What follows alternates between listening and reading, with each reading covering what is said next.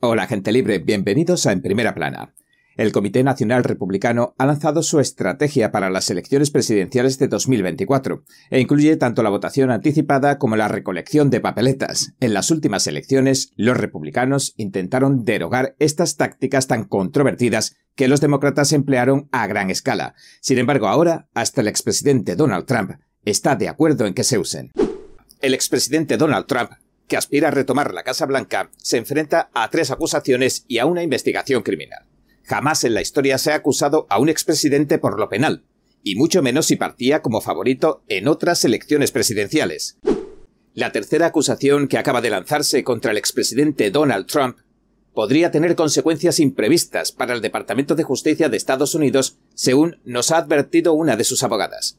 De hecho, aunque los expertos legales no acaban de ponerse de acuerdo sobre la solidez de la acusación del 1 de agosto, en varias entrevistas con el Epoch Times coincidieron con la portavoz legal de Trump, la abogada de Nueva Jersey, Elina Haba, en un punto.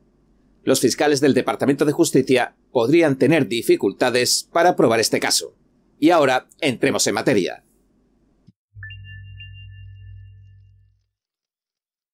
Recuerdan que hace algunos meses dije que parte de los planes de Donald Trump para 2024 consistirían en tomar parte en todas esas cosas que normalmente se han considerado ilegales, pero que se legalizaron de forma solapada en 2020 y cambiaron las elecciones. Pues bien, el expresidente Donald Trump, junto con todo el Partido Republicano, acaban de poner en marcha una iniciativa completamente nueva. Van a comenzar la votación anticipada y la recolección de papeletas para 2024. Y esto va a marcar la diferencia seguro, porque precisamente estas pudieron ser las dos cosas que le dieron la vuelta a las elecciones. En los últimos comicios los republicanos se negaron a adoptar este tipo de conductas, e incluso presentaron litigios contra los demócratas porque las habían legalizado. Sin embargo, esta vez parecen dispuestos a jugar de acuerdo a las reglas demócratas. El Daily Caller informó de que Trump respalda la estrategia del Comité Nacional Republicano, o CNR, para el voto anticipado y la recolección de papeletas para 2024. El expresidente respalda la estrategia electoral republicana para captar votantes antes de tiempo. El CNR lanzaba el 7 de junio la campaña Back Your Vote para animar a los republicanos a votar antes del día de las elecciones. Incluye medidas para aumentar el voto por correo, el voto anticipado en persona, e incluso la recolección en masa de papeletas de votación por parte de un mensajero que los lleva personalmente a las oficinas electorales o deposita en buzones. Dice el artículo que esta práctica era ilegal hasta que los demócratas la hicieron legal en algunos estados, y ahora incluso Trump la respalda, apareciendo en un vídeo de la cuenta de Twitter del Partido Republicano. Durante demasiado tiempo los demócratas radicales han abusado y se han aprovechado de los votos por correo y por anticipado para conseguir una gran ventaja sobre los republicanos antes del día de las elecciones. Mientras los republicanos han trabajado para compartir nuestros hermosos valores con los votantes, tanto los demócratas como los peligrosos grupos financiados por la extrema izquierda se han centrado simplemente en recolectar papeletas. Eso es todo lo que querían hacer, recolectar papeletas. Pero ¿sabes qué? Resultó no ser tan mala idea. Esto se cambió para que ganáramos en 2024. Puede que no nos guste el sistema actual, pero tenemos que dominar las reglas y vencer a los demócratas en su propio juego y entonces podremos hacer nuestras propias reglas. La presidenta del Comité Nacional Republicano, Ronna McDaniel, también está empujando la iniciativa. Para ganar unas elecciones reñidas, tenemos que cerrar la brecha del voto previo a la jornada electoral. Por eso lanzamos la iniciativa Deposita tu voto. Ben Your Vote anima, educa y activa a los votantes republicanos sobre cuándo, dónde y cómo depositar su voto. Para la jornada electoral hemos hecho grandes progresos y hemos conseguido que los republicanos emitan su voto antes del día de las elecciones de 2022. Pero ahora debemos animar a más votantes para que soliciten las papeletas o voten temprano en persona. Y no podemos hacerlo sin usted. Por favor, corra la voz sobre Ben Your Vote entre sus amigos. La iniciativa republicana llega en un momento en el que mucha gente y principalmente los votantes republicanos están poniendo en duda el buen funcionamiento y la integridad de los sistemas y los recuentos electorales. De hecho, lo que más se estaba poniendo en tela de juicio era la recolección de votos por correo y el voto por anticipado. Y como los republicanos son muy conscientes de estas cosas, han decidido lanzar esta operación a gran escala. El Comité Nacional Republicano, el CNR, el Partido Republicano, el GOP y Trump, todos están trabajando juntos en esto. Y, de alguna manera, el Comité Republicano, al elegir a Trump para que lidere la campaña, está dando a entender que va a ser su candidato presidencial como muestran las encuestas también. La verdad es que solo se trata de ser realistas, ¿no? Está muy por delante del resto de candidatos en las encuestas. Si Trump no hace algo realmente terrible y equivocado, no va a perder las primarias republicanas. Porque vemos que aunque no dejan de acusarlo de esto y de acusarlo de aquello, de lanzarle cargos en su contra, etc., los votantes no lo están abandonando, sino más bien se están dando cuenta de algo, de que algo huele mal en todo esto y le brindan incluso más apoyo. De hecho, no creo que a día de hoy haya nada que pueda derribarlo. Aunque le acaben de golpear con tres cargos más en el caso de los documentos y hayan añadido a un tercer acusado. El Departamento de Justicia de Estados Unidos ha actualizado la acusación oficial y ha agregado nuevos cargos y un tercer acusado al caso contra el expresidente Donald Trump en los documentos con marcas de confidencialidad, el 27 de julio, un gran jurado del Distrito Sur de Florida emitía la acusación de reemplazo y agregó más cargos contra el señor Trump y su asistente Walt Nauta, al tiempo que acusa a otro empleado del señor Trump de tres delitos.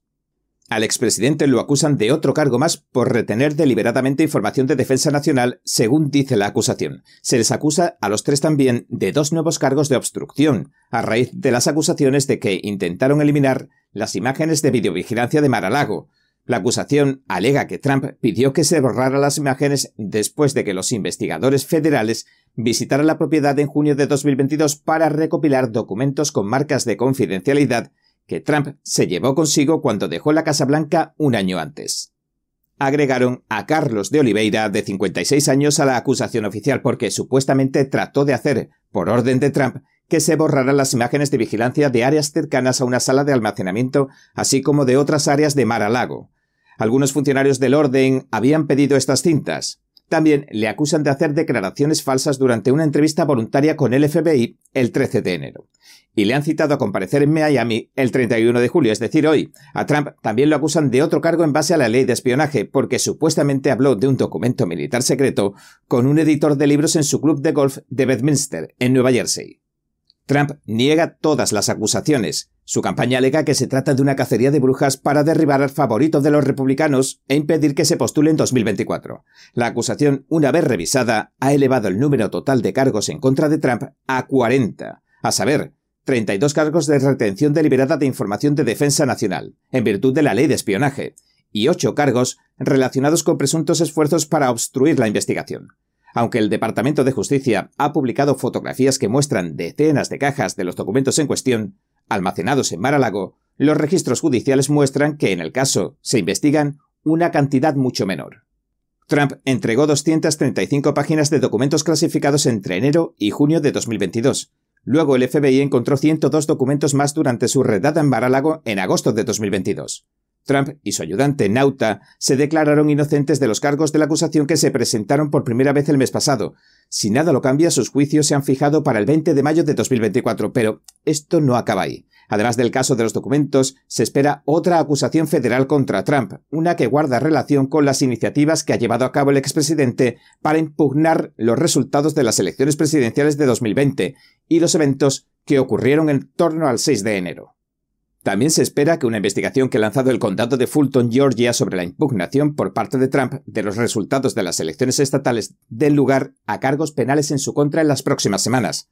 En un caso separado, el señor Trump ha sido acusado de cargos estatales en Nueva York. Lo acusan de crear registros comerciales falsos para ocultar un supuesto pago con el que compró el silencio de una mujer del mundillo del cine porno. Sin embargo, todo parece apuntar a que esta lluvia de acusaciones le está haciendo ganar cada vez más adeptos a su causa, y que ya nada parece que pueda frenar al favorito presidencial republicano Donald Trump. Pese a que se prevé que pronto se presenten posibles cargos en la investigación criminal y que se prevé que las acusaciones desemboquen en juicios, el señor Trump ha prometido en repetidas ocasiones que continuaría con su campaña presidencial aunque lo declararan culpable. El caso con el recorrido más largo hasta la fecha tiene que ver con los documentos que tenía Trump en su poder desde que fuera presidente. El abogado especial Jack Smith acusaba a Trump y a dos de sus empleados de 37 delitos graves como, por ejemplo, retener ilegalmente información de defensa nacional, obstruir al gobierno y mentirle al gobierno. Aunque el juicio está previsto para mayo de 2024, algunos observadores jurídicos prevén que se acabará postergando. Este caso se remonta a enero de 2021, cuando Trump abandonó la Casa Blanca. Se empaquetaron en cajas tanto sus pertenencias como algunos de los documentos de su mandato y se enviaron a su casa en el complejo Mar-a-Lago en West Palm Beach, Florida. La acusación sostiene que fue justo en ese momento cuando cometió los 31 cargos de retención ilegal de información de defensa nacional alegan que Trump provocó, entre comillas, el traslado de las cajas. Pero para que constituya un delito, en virtud de la ley de espionaje, se requiere intención criminal. Y hasta ahora no se conoce ninguna prueba de que el señor Trump fuera consciente de que los 31 documentos en cuestión estaban dentro de las cajas. Al parecer el señor Trump tenía la impresión que podía revisar las cajas a su antojo y quedarse con lo que considerara personal. Sin embargo, la Administración Nacional de Archivos y Registros, o NARA, tenía una opinión diferente. Exigió que devolviera todos los documentos presidenciales lo antes posible. Esta imagen, que contiene la acusación contra el expresidente Donald Trump, muestra las cajas de registros almacenadas en un baño de la finca Mar-a-Lago de Trump, en Palm Beach, Florida.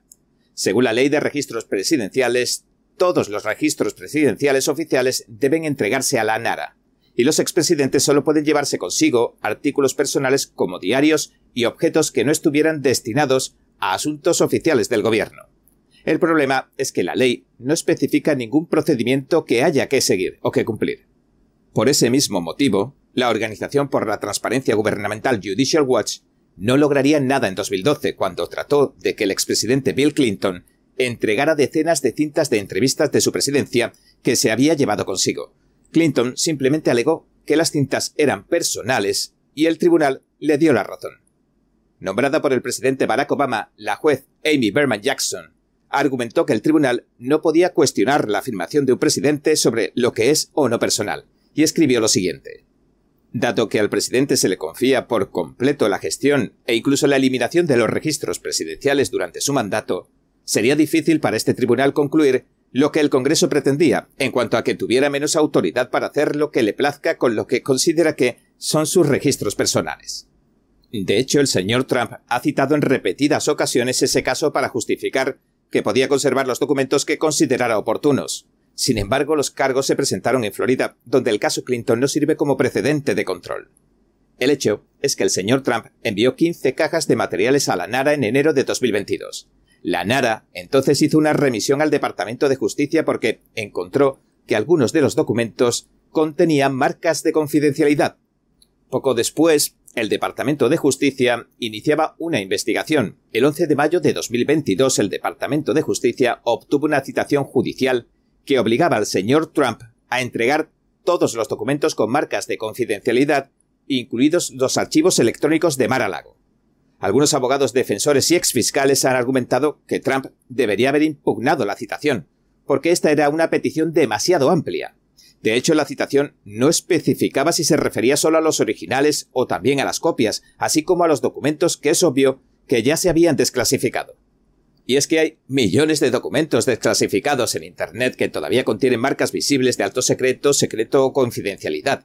Localizar todos y cada uno de esos documentos que poseía Trump en Mar-a-Lago, es decir, todas y cada una de las copias que imprimió alguna vez, y todos y cada uno de los archivos de ese tipo en cualquier computadora o dispositivo de almacenamiento que posee el expresidente habría supuesto una tarea monumental.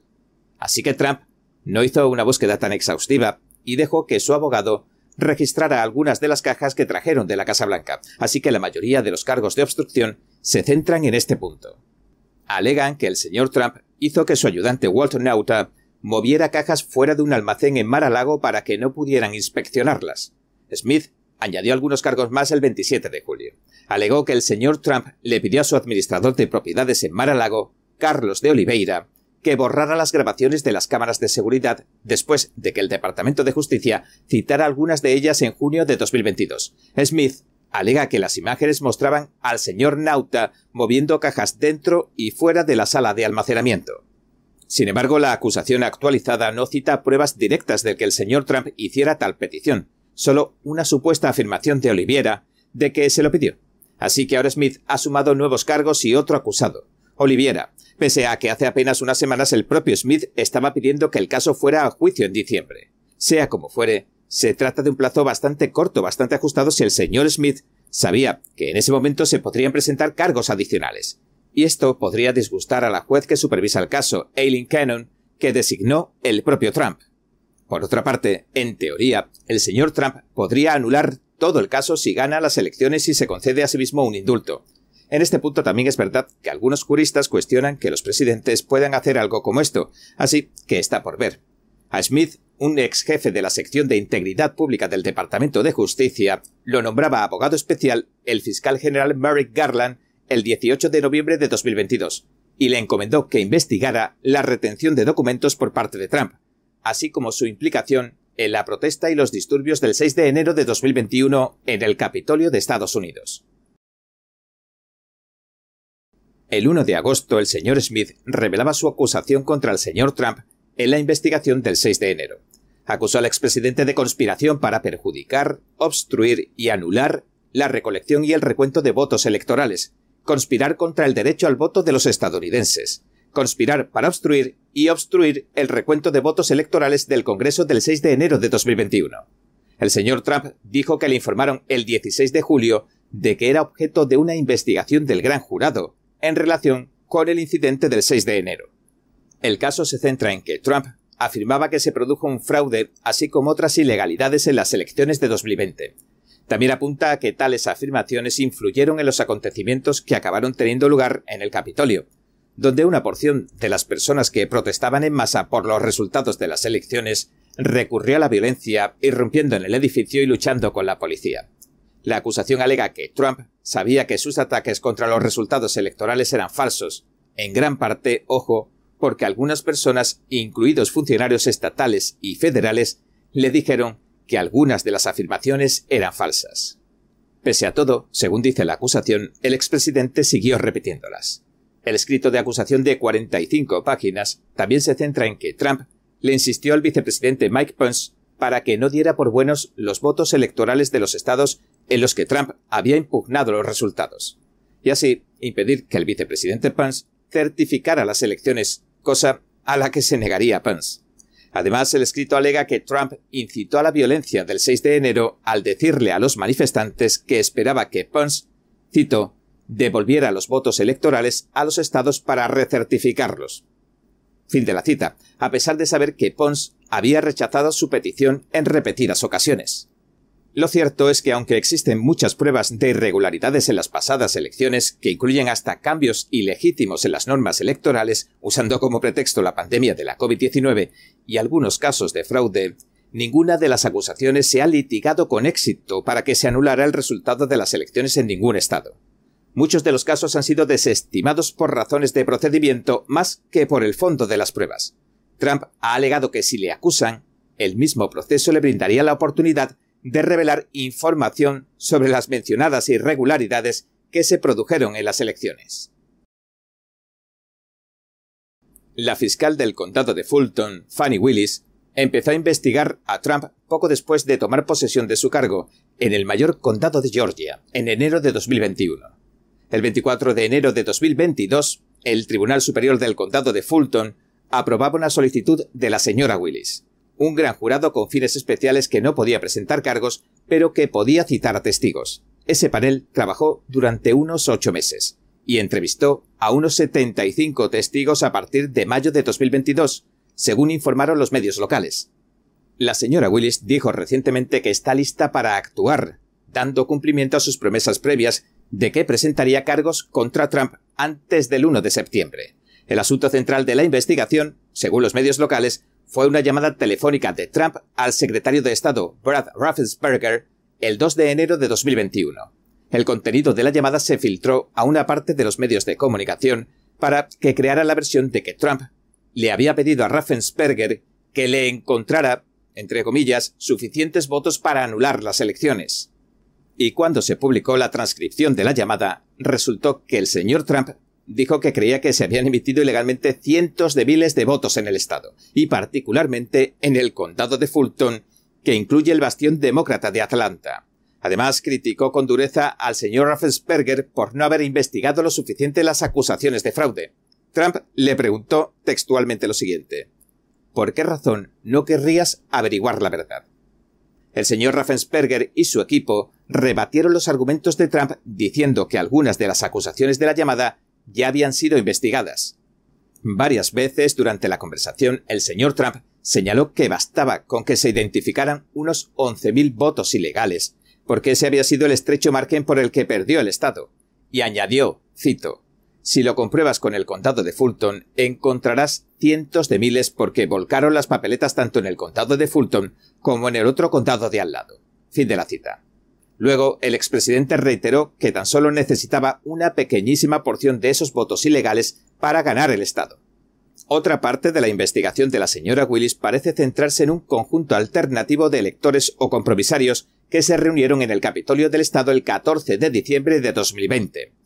Estos compromisarios, que son a los que en realidad votan los estadounidenses en su sistema de sufragio indirecto, para que estos voten a su vez al presidente, emitieron sus votos a favor del señor Trump. Y esto lo hicieron a pesar de que el recuento oficial de votos daba la victoria al oponente del señor Trump, al ex vicepresidente de Obama, a Joe Biden. La señora Willis informó a los electores de que eran objeto de su investigación.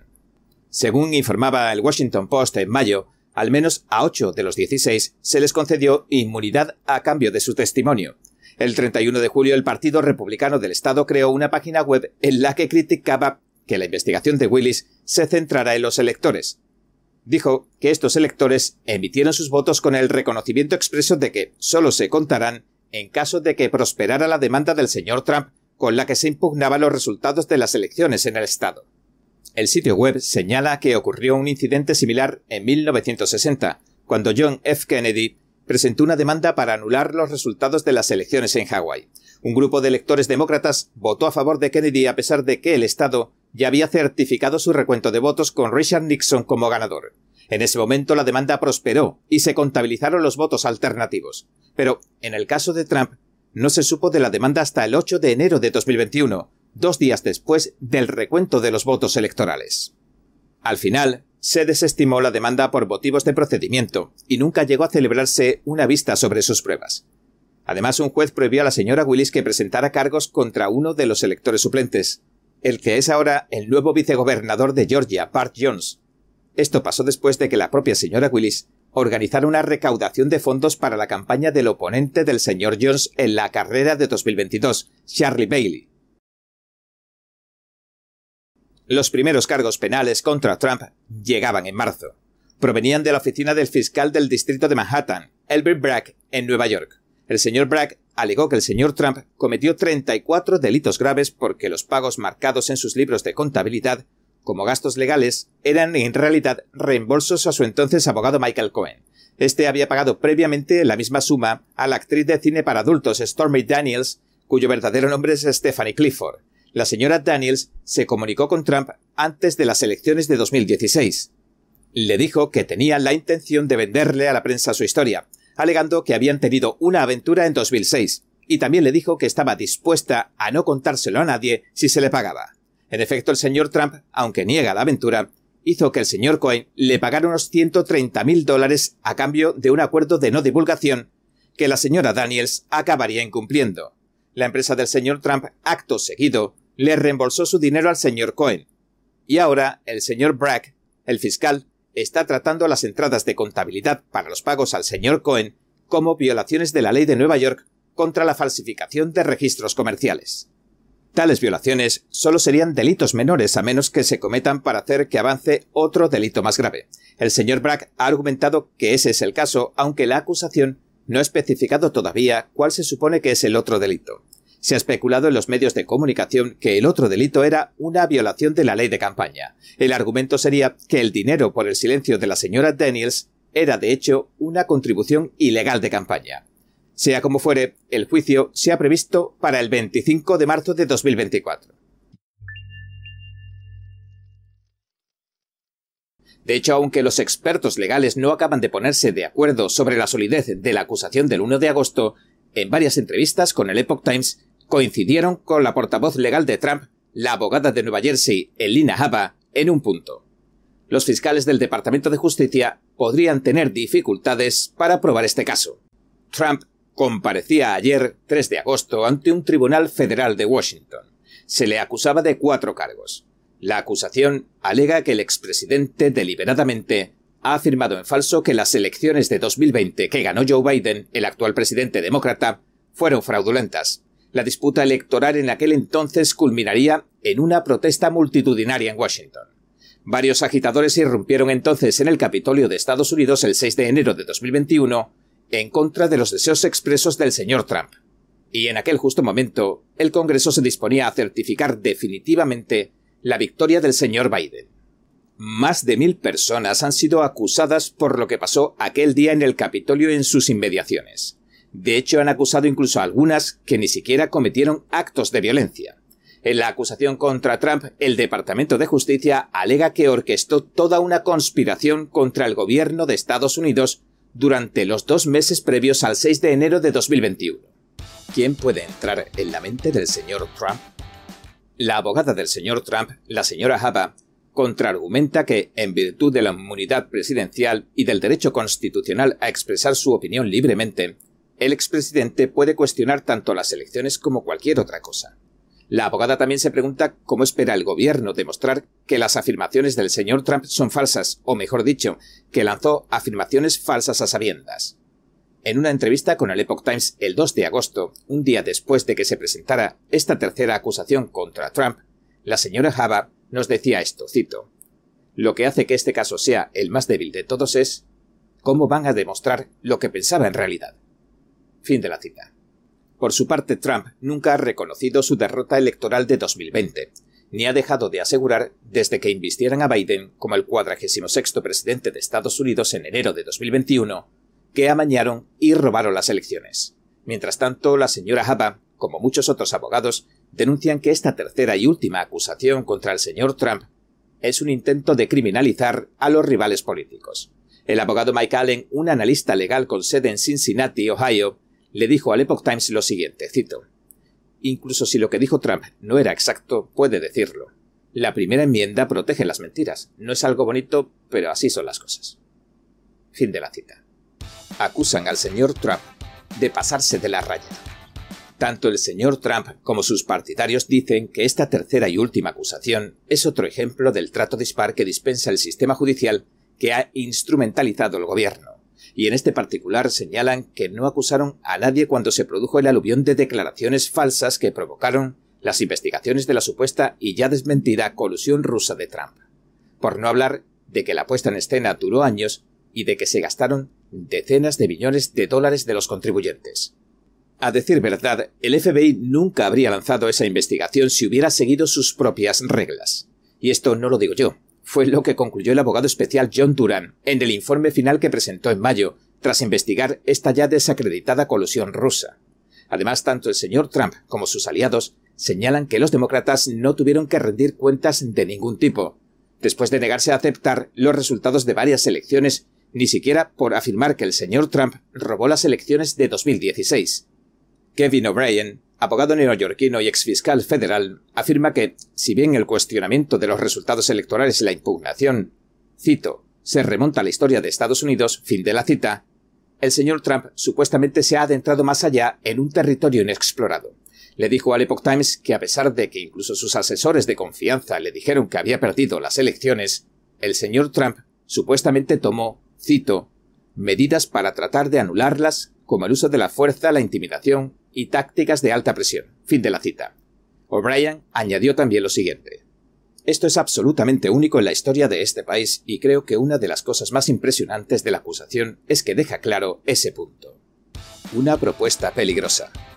No obstante, la señora Haba dice que al presentar los últimos cargos contra el señor Trump, el gobierno está asumiendo una serie de riesgos, y añade lo siguiente.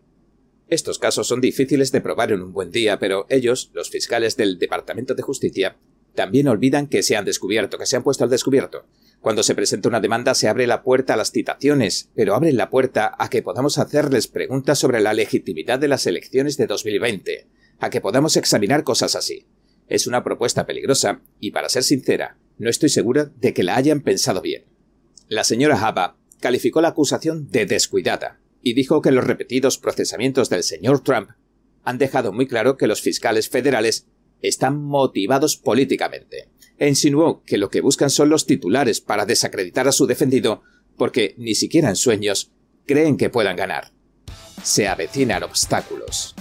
El exfiscal O'Brien elogió la acusación contra el señor Trump, que consta de 45 páginas como una obra sobresaliente por su claridad.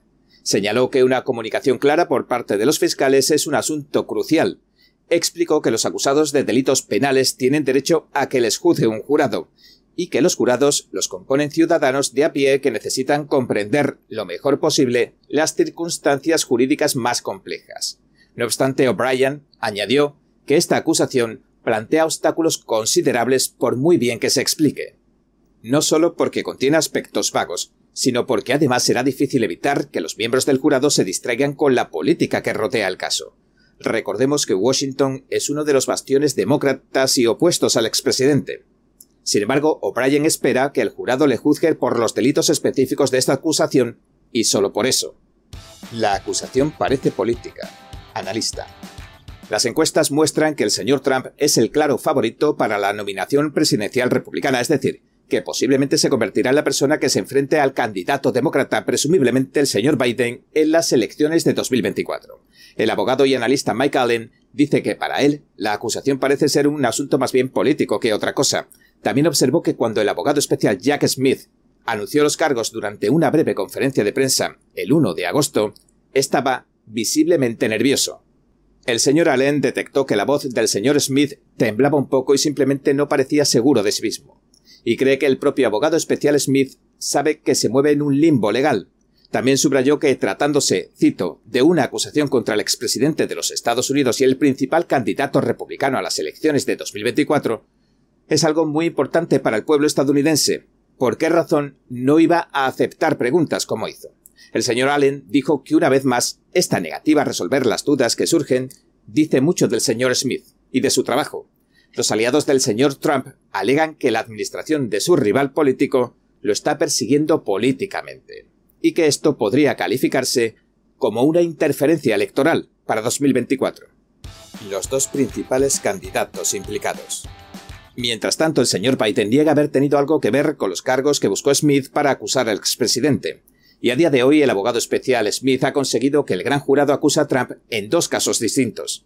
Además del caso de Washington, en el que se le atribuye una supuesta conspiración post-electoral en 2020-2021, a Trump también se le acusa de 40 cargos en un caso de Florida. Se le atribuye que presuntamente manejó mal los registros gubernamentales después de abandonar la Casa Blanca.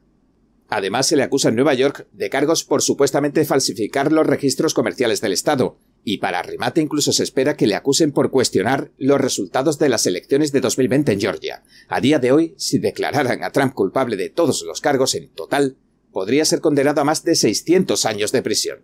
Muchos de los aliados de Trump, como su abogada la señora Haba, dicen que eligieron este momento para lanzar las acusaciones y desviar la atención del incipiente escándalo que rodea al actual presidente Biden. De hecho, los republicanos de la Cámara de Representantes lo están ya acusando de corrupción. Dicen que han hallado registros bancarios que muestran que sujetos extranjeros le pagaron millones de dólares a los familiares del señor Biden cuando éste era vicepresidente de Barack Obama. Dicen que parecen haber hecho los pagos con el fin de que les permitieran darle forma a las políticas del señor Biden. La señora Haba, por su parte, alega que las acusaciones del Departamento de Justicia han seguido siempre un patrón, y detalla lo siguiente. Un día después de que la familia Biden sufre un ciclo de malas noticias, salta cada acusación. Exactamente 24 horas después, golpean a Trump con una acusación. Eso lo dice todo.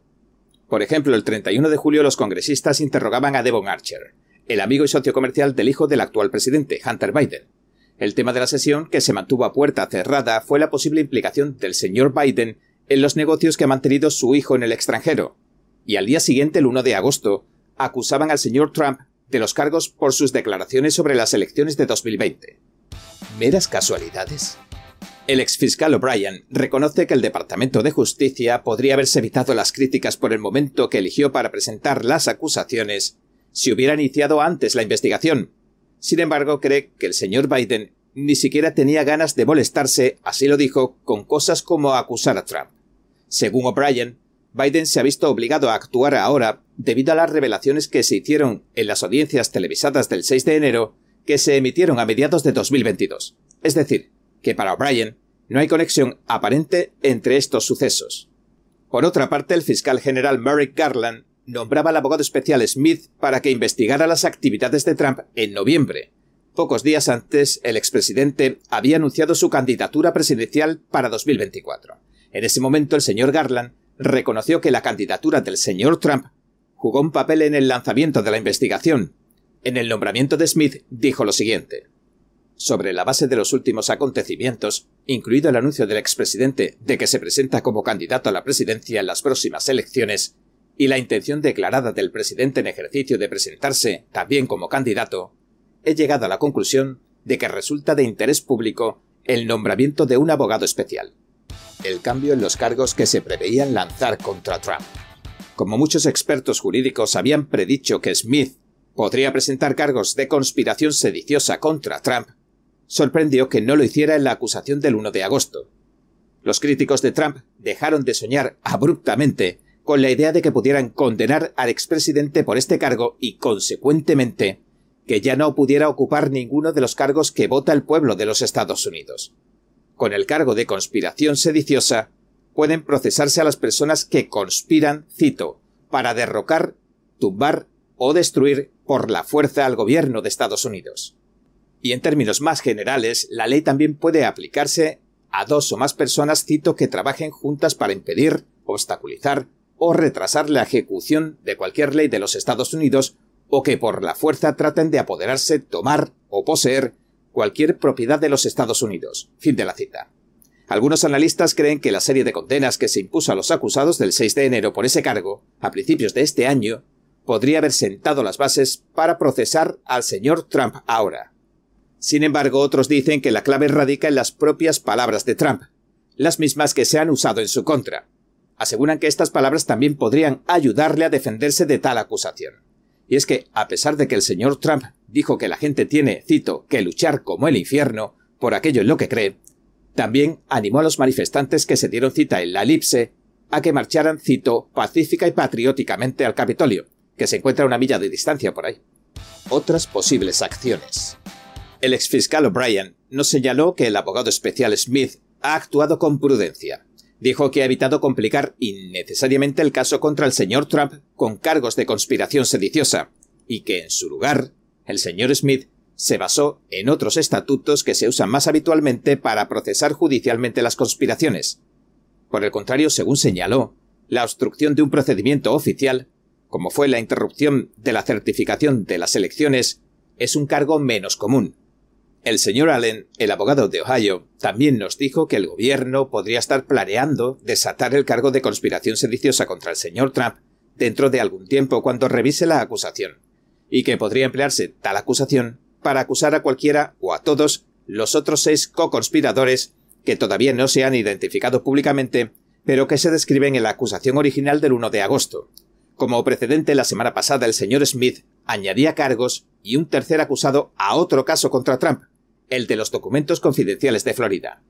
Ahora, en este tercer caso, el de la disputa electoral de 2020, el señor Allen señaló que cuatro de los seis presuntos co-conspiradores podrían ser abogados, y eso plantea otro obstáculo para los fiscales de la acusación, el privilegio abogado-cliente, porque impide a los abogados divulgar información de los clientes, es decir, de Trump. Giuliani dice, Trump ha obrado sobre la base de la buena fe. Basándose en las descripciones de la acusación, al señor Allen le parece que el exalcalde de Nueva York, Rudy Giuliani, un viejo aliado de Trump, estaría entre los cuatro abogados. El señor Giuliani hizo una serie de declaraciones públicas en defensa de la cruzada que lideró el señor Trump para impugnar los resultados de las elecciones de 2020. El portavoz de Giuliani, Ted Goodman, ni confirma ni niega los informes de los medios que identifican a Giuliani como el co-conspirador número uno. Sin embargo, en un mensaje al Epoch Times, el señor Goodman nos dijo, cito, cada dato que el alcalde Rudy Giuliani posee sobre este caso establece la base de buena fe que mantuvo el presidente Donald Trump para las acciones que tomó durante el periodo de dos meses del que se le acusa. Fin de la cita. El señor Goodman subrayó también que esta acusación destroza la primera enmienda y criminaliza al oponente político número uno del régimen gobernante, porque se ha atrevido a hacer preguntas sobre los resultados de las elecciones de 2020. Y añadió, cito, esta acusación es particularmente atroz a la luz de las crecientes pruebas que demuestran que Joe Biden y su familia obtuvieron millones de dólares en sobornos de los adversarios más intransigentes de Estados Unidos. Fin de la cita. Los grandes bancos centrales parecen haberse colocado a la cabeza de un movimiento con el que buscan crear un sistema de puntuaciones personales parecido al sistema crédito social del Partido Comunista que gobierna China. Antes que nada, si alguien no sabe lo que es este crédito social o la tarjeta de buen ciudadano, esta dulce influencer y activista nos muestra en la televisión estatal china de un modo juvenil, lo que significa no mostrar la debida lealtad a un régimen. Las personas dignas de confianza deben recibir suficientes recompensas, pero los que defraudan la confianza también deberían pagar por hacerlo. Y esto me lleva a la otra parte del sistema de crédito social del gobierno. Aquí estoy ante el Tribunal Popular Supremo de Beijing, en febrero de 2019 se calificaba a 30 millones de personas como deshonestas y se les sometía a las sanciones de esta tarjeta. No pueden viajar en avión, no pueden viajar en trenes de alta velocidad, no pueden ir a restaurantes de lujo ni a campos de golf, no pueden contratar un seguro y ni siquiera pueden alquilar una casa. Si se rompe la confianza en un lugar, se imponen restricciones en todas partes. Y esta semana el banco británico Barclays ha sido el último al que acusaban de presuntamente estar cerrando las cuentas de clientes por motivos políticos o religiosos. Las acusaciones contra el gigante británico Barclays se suceden después de que en abril se revelara que Couch, un banco privado propiedad del banco británico NatWest, le cerraba las cuentas al político conservador Nigel Farage y publicaba su información personal algo de lo que informamos ampliamente en ediciones pasadas. Este Farage es uno de los principales defensores del Brexit, la salida del Reino Unido de la Unión Europea, y también es partidario de las políticas del expresidente estadounidense Donald Trump. Y los bancos británicos no están solos en esto. Entre bancos anda el juego.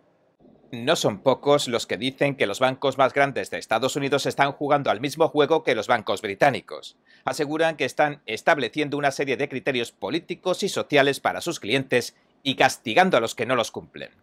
Justin Haskins, el director del Heartland Institute y escritor de bestsellers, le dijo a The Epoch Times lo siguiente. Lamentablemente lo que estamos viendo ahora con NatWest y Barclays no resulta nada sorprendente hay una montaña de pruebas que demuestran que muchos de los bancos más grandes y poderosos de Estados Unidos discriminan a sus clientes por sus opiniones ideológicas, sociales, culturales, religiosas o políticas. El escritor y analista señala que a través de diversas políticas y marcos medioambientales, sociales y de gobernanza, lo que se llama la normativa ESG por sus siglas en inglés, los bancos optan habitualmente por deshacerse de algunos clientes. Lo hacen así si los consideran un riesgo para su reputación o parte de alguna industria que no goce del favor de las élites ni de sus poderosas instituciones. De hecho, ahora los ministros británicos, a diferencia de los estadounidenses, han intervenido para defender a sus ciudadanos de la discriminación política. El principio de no discriminación británico. Michael Ross, abogado de Alliance Defending Freedom, le dijo a The Epoch Times que Andrew Griffith, nada más y nada menos que el secretario de Economía del Reino Unido, se reunió recientemente con algunos de los principales bancos. Ha conseguido que todos se comprometan a respetar un principio de no discriminación, basado en algo tan simple como respetar las diferentes opiniones de los demás. Pero, para no depender solo de la buena voluntad de los gigantes financieros, ya se están preparando leyes para prohibir que los bancos británicos discriminen a sus clientes por motivos políticos o religiosos. Creo que todos estaremos de acuerdo en que el derecho legítimo a la libertad de expresión es fundamental. Y cuando la prestación de servicios parece poner algo como eso en entredicho, hay motivos para preocuparse. La ministra británica del Interior y la inclusividad. La ministra británica del Interior, Suella Braverman, tuiteaba el 19 de julio lo siguiente. El escándalo de Couch, decía, saca a la luz la naturaleza siniestra de gran parte de la industria de la diversidad, la equidad y la inclusión. Al parecer, cualquiera que quiera mantener bajo control nuestras fronteras y detener las pateras, decía, puede ser tachado de xenófobo y que le cierren su cuenta bancaria en nombre de la inclusividad. Fin de la cita. Mientras tanto, el director ejecutivo del Couch, Peter Flavel, y Alison Rose, la directora ejecutiva del banco NatWest, propietario del Couch, anunciaron sendas renuncias tras el escándalo del cierre de las cuentas de Nigel Farage y la filtración de sus datos. El organismo de control de datos del Reino Unido, por su parte, ha prometido que investigará el caso debido a su gravedad. Los bancos estadounidenses también discriminan, según los expertos. También se ha acusado de discriminación política y religiosa a JP Morgan Chase, el banco más grande de Estados Unidos. El señor Ross, de la Alianza para Defender la Libertad, señaló que había denegado el proceso de cobro de entradas a un evento de conferenciantes conservadores de la Organización en Defensa de la Libertad y que cerró la cuenta del general retirado Michael Flynn y denegó sus servicios a organizaciones de corte conservador como la Defense of Liberty y el Consejo de la Familia. Y en mayo, David Benson presentaba una demanda como accionista contra el Morgan Chase antes de vender sus acciones. Acusó al gigante financiero de cerrar, por razones políticas, las cuentas de una organización religiosa que estableció Sam Brownback, el ex senador y ex embajador general de Estados Unidos para la libertad religiosa internacional.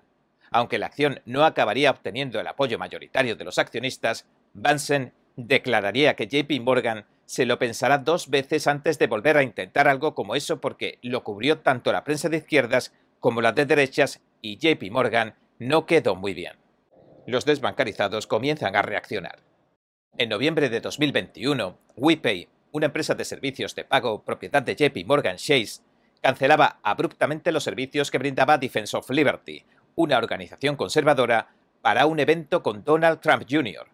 WePay dijo en ese momento que no atendería a nadie que promueva, cito, el odio, la violencia, la intolerancia racial, el terrorismo, ni la explotación financiera de un delito. Fin de la cita.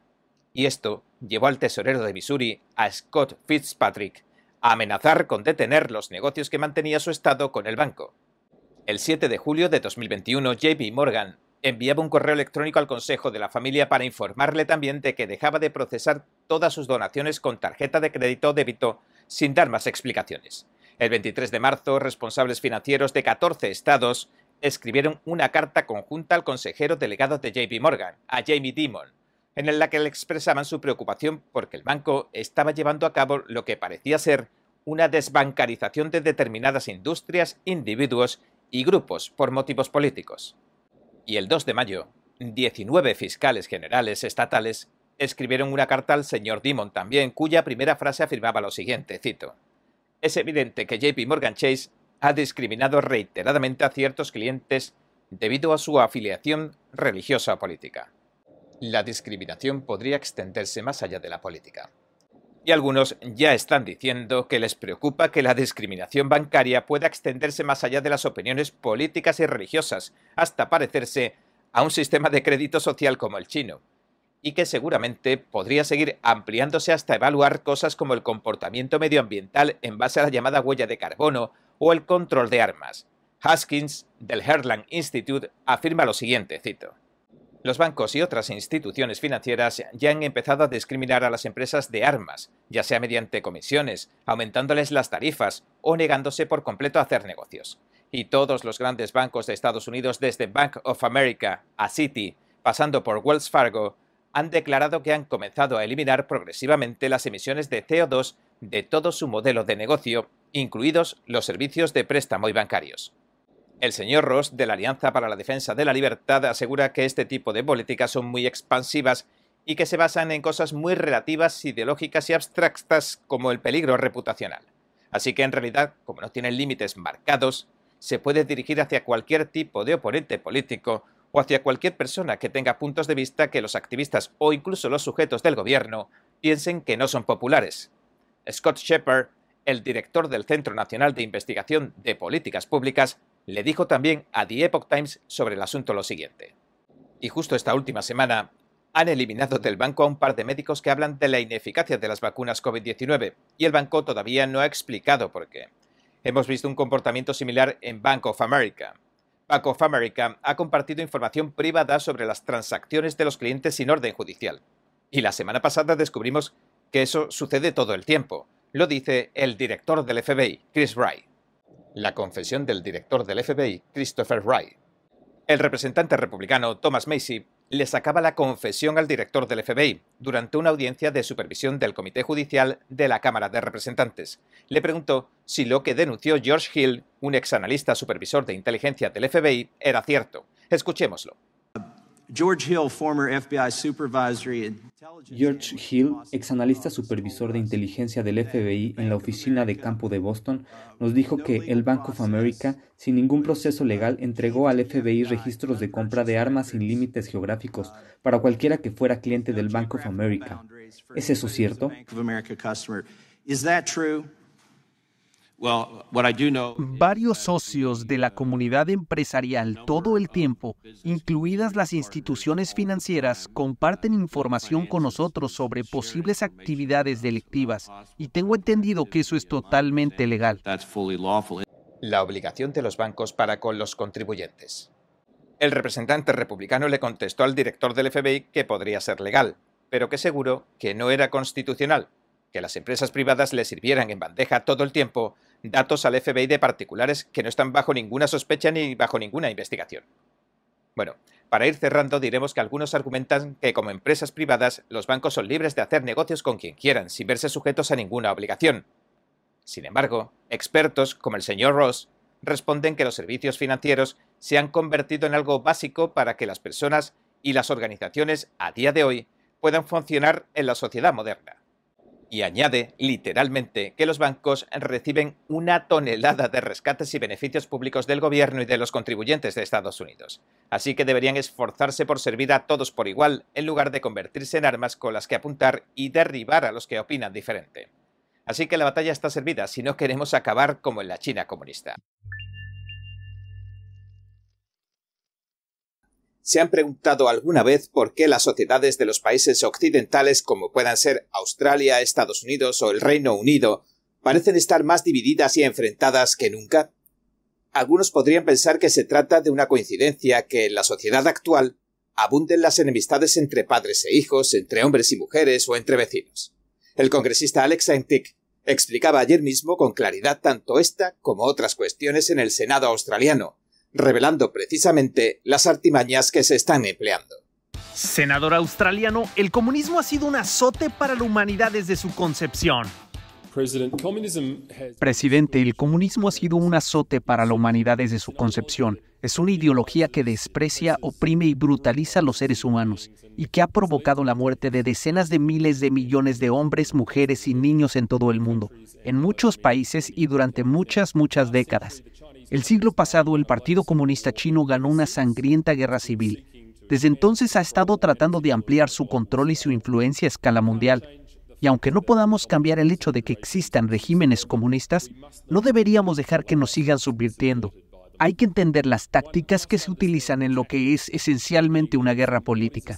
El PSC utiliza algo más que balas y bombas para lograr sus objetivos.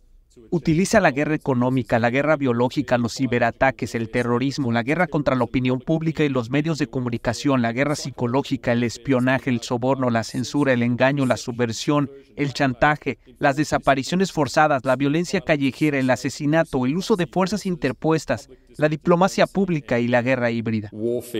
Las grandes organizaciones mundiales y el régimen chino. Esta ideología comunista se ha convertido en el punto de encuentro de las organizaciones más grandes del planeta, como por ejemplo la Organización Mundial de la Salud, la OMS, a la cual el régimen chino parece dirigir y dictar tanto métodos como objetivos. De hecho, ambas organizaciones abogan por el encierro y confinamiento de la población, la imposición de vacunaciones masivas y obligatorias, así como un sistema de identificación digital. Y ahora, lo más preocupante es que esta OMS incluso está negociando con los gobiernos occidentales el polémico tratado pandémico. Doctor Anas, estamos sufriendo un golpe de Estado blando. Este controvertido pacto internacional ha recibido numerosas críticas porque obligaría a los países y a sus ciudadanos a obedecer las órdenes de la OMS, en cuanto ésta decidiera declarar alguna emergencia de salud pública, como por ejemplo otra epidemia mundial, es decir, otra pandemia como la COVID. Dicho de otro modo, los dirigentes de los países planean entregarle legalmente toda su soberanía a este órgano de las Naciones Unidas y a su presidente Tedros Adhanom, a quienes hemos visto obedecer abiertamente las órdenes y los dictados del Partido Comunista que gobierna China. Y aunque los principales medios niegan todo esto, calificándolo como una teoría de la conspiración, algunos, como la doctora Meryl Nash, ha llegado a denunciar ante el Parlamento Europeo el Tratado Pandémico de la OMS. We're undergoing a soft coup Estamos sufriendo un golpe de Estado blando. La idea es crear todo un nuevo conjunto de leyes y hacer caso omiso de las leyes de derechos humanos y del resto de las leyes, con el pretexto tanto de prepararnos para una pandemia como para la agenda de la bioseguridad que desarrollan en todas sus naciones. Pero con el director de la OMS y los Estados Unidos a cargo, un tratado pandémico y unas enmiendas a las normas internacionales de salud que eliminarán las protecciones de los derechos humanos actuales remove the human rights protections currently. La doctora Nass añade que podrían emplear la inteligencia artificial para censurar, vigilar y deshacerse de la libertad de expresión. Y advirtió, en cuanto a las enmiendas, que tienen una característica legal vinculante. Dejan de ser recomendaciones para convertirse en edictos que proporcionan un escudo contra la responsabilidad, contra la rendición de cuentas. Es decir, le conferirían a la OMS el poder de hacer cuanto se le ocurra. Por ejemplo, cosas como anular los derechos de propiedad intelectual, trasladar los suministros de un país a otro, qué medicamentos se pueden usar o qué medicamentos no, o imponer los pasaportes digitales. La OMS puede decidir de motu propio declarar una pandemia mundial. Y todo empezaría porque el director general de la OMS declare sin tener que dar más explicaciones que existe una pandemia o incluso una posible pandemia. Entonces, todos los países del mundo tendrían que obedecerle. La doctora Nass también indicó que, por supuesto, esto canalizaría cantidades de dinero todavía mayores para la OMS antes de referirse a su programa Una Salud o One Health. Dijo lo siguiente. One Health is another part of this. One Health es otra parte de esto.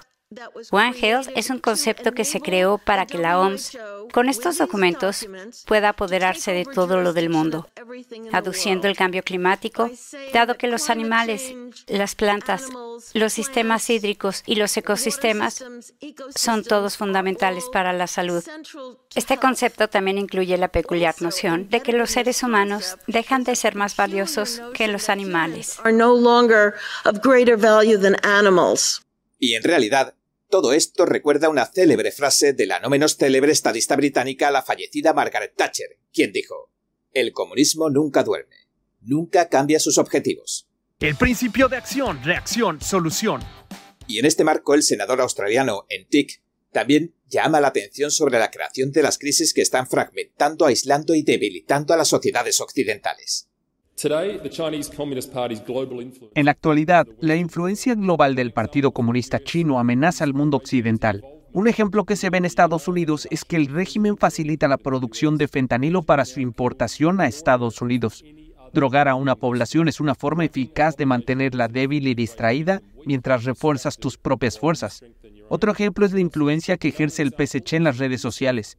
En Australia, las redes sociales tienden a promover material altamente sexualizado mientras que las versiones chinas de estas aplicaciones promueven material saludable sobre educación, productividad, masculinidad y disciplina. Las redes sociales están perjudicando a nuestros niños y jóvenes, promueven el narcisismo y la confusión sobre la sexualidad y el género. De hecho, en Bruselas, hace unas semanas, el matemático y escritor estadounidense James Lindsay refrendaba las palabras del australiano, describiendo que la amenaza comunista en Estados Unidos se ha puesto específicamente el disfraz de la llamada justicia social o woke para destruir la cultura, los valores y la sociedad occidentales. Hola, gracias. Me alegro de estar aquí. Quiero abordar algo que acaba de decir Tom, que de hecho es que se supone que woke promueve la equidad en Europa. Así que aquí está la definición de equidad y vea si suena como una definición de cualquier otra cosa de la que haya oído hablar. La definición de equidad proviene de la literatura sobre administración pública. Fue escrito por un hombre llamado George Fredrickson y la definición es una economía política administrada en la que las acciones se ajustan para que los ciudadanos sean iguales. ¿Suena eso como algo de lo que hayas oído hablar antes, como el socialismo? van a administrar una economía para que las partes sean iguales. La única diferencia entre equidad y socialismo es el tipo de propiedad que redistribuyen, el tipo de acciones. Van a redistribuir el capital social y cultural además del capital económico y material, entonces esta es mi tesis cuando decimos, ¿qué se despertó? Woke es el maoísmo con características americanas si puedo tomar prestado del mismo Mao quien dijo que su filosofía era el marxismo-leninismo con características chinas. Lo que significa que woke es marxismo y esa es una declaración muy provocativa. La política ambientalista Zero Net. Y siguiendo este mismo rastro, nos encontramos con la iniciativa Net Zero, o Cero Neto. El profesor Norman Fenton, un matemático informático británico, ha estudiado las políticas cero neto que se están tratando de imponer a la población, comenzando por el Reino Unido, bajo el pretexto de que resolvería una crisis climática global en ebullición. Fenton alertó en Twitter de lo siguiente. Recordatorio de lo que realmente significa cero neto. Este gráfico del proyecto FIRES del gobierno del Reino Unido. Puntos clave. Todos los aeropuertos excepto Heathrow, Belfast y Glasgow cerrarán para 2030 no hay vuelos para 2050. No hay automóviles nuevos de gasolina ni diésel para 2030. Para 2050, el uso de las carreteras se restringe al 60% del nivel actual. El objetivo marxista más inminente. Así que esta sería la imagen general que arroja lo que acontece actualmente en el mundo. Es decir, la próxima meta marxista se llama cero neto. El senador australiano en TIC también compartió su opinión sobre este asunto. Pregúntense quién gana más. Las huellas del PSC están en casi todos los males de nuestra sociedad. Empujan activamente cualquier plan que nos debilite.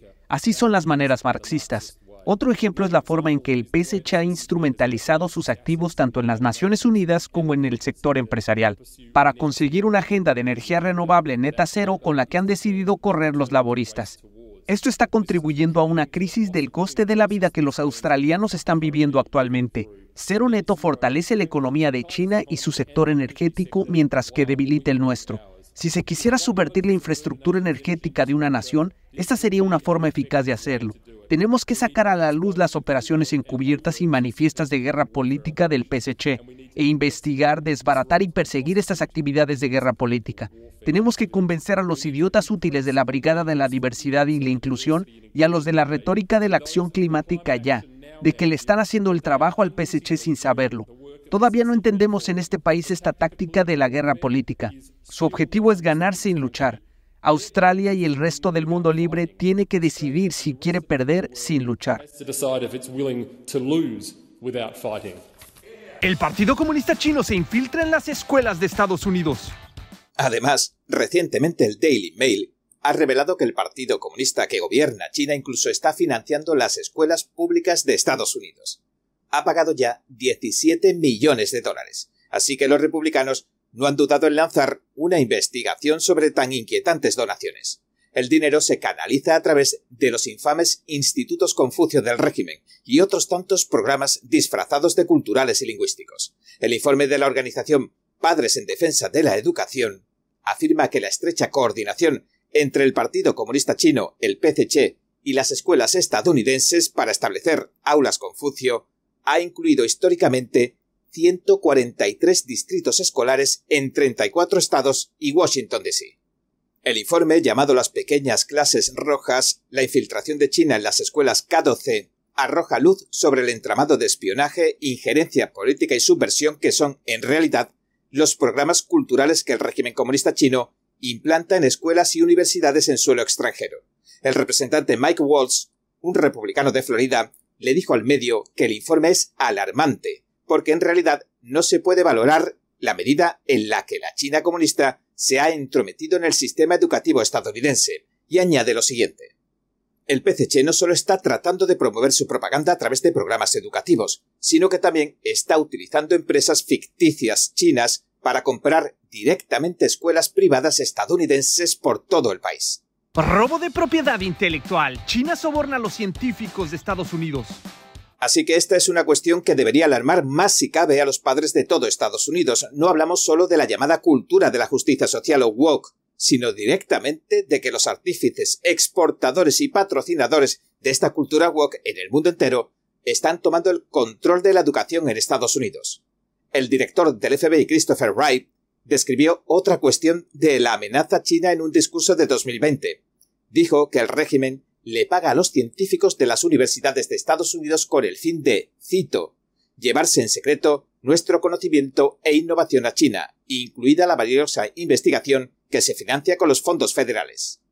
Y para despedirnos y que nos hagamos una idea bien clara de lo que supone un mundo al estilo de la China comunista, hoy no entraremos en los campos de concentración, en el trabajo esclavo, en la sustracción forzada de órganos a practicantes de la meditación Falun Gong, tibetanos y cristianos, en el crédito social por puntos que te excluye de la vida en sociedad. Tampoco en el dinero digital vinculado a tu identificación digital, ni en las ciudades de 15 minutos, ni en las listas negras de creyentes religiosos, etcétera, etcétera. El bajo estándar moral de la China comunista. Solo mencionaremos que si en China se le ocurre ayudar a alguien que se lesiona, que atropellan o que se cae en la calle, pueden hacerle responsable de sus facturas médicas y no son bajas. En un incidente famoso un hombre ayudó a una persona mayor que se cayó y se rompió una pierna. El tribunal chino dictaminó que, cito, nadie en buena conciencia ayudaría a alguien a menos que se sintiera culpable. Y esto ha llevado a un declive moral de la sociedad inimaginable, en el que nadie mueve un dedo por los demás, aunque lo vea agonizando. ¿Se puede seguir llamando a esto sociedad? ¿No le ha robado el régimen a las personas incluso aquellos rasgos que los distinguen como humanos? ¿Qué está pasando con el alma de China? Me gustaría conocer su opinión en los comentarios. Bien, este ha sido nuestro episodio de hoy. Gracias por sintonizarnos. Si le gusta nuestro programa, por favor no olvide darle a me gusta, suscribirse y compartir este vídeo con sus amigos y su familia, porque todo el mundo merece conocer los hechos. Una vez más, gracias por ver en primera plana. Nos vemos mañana. Los expertos dicen que lo que pasa en China termina pasando en el resto del mundo. Pero ¿qué pasa en China realmente? Pocos se animan a contarlo. Censura y ocultamiento, persecución de creencias, vigilancia extrema y crédito social. Mírelo antes en China en Foco y entérese de primera mano de noticias que le gustaría saber antes que nadie. Mírenos en YouTube y en Epoch TV del Epoch Times en español, de lunes a viernes a las 7 de la tarde, hora del este.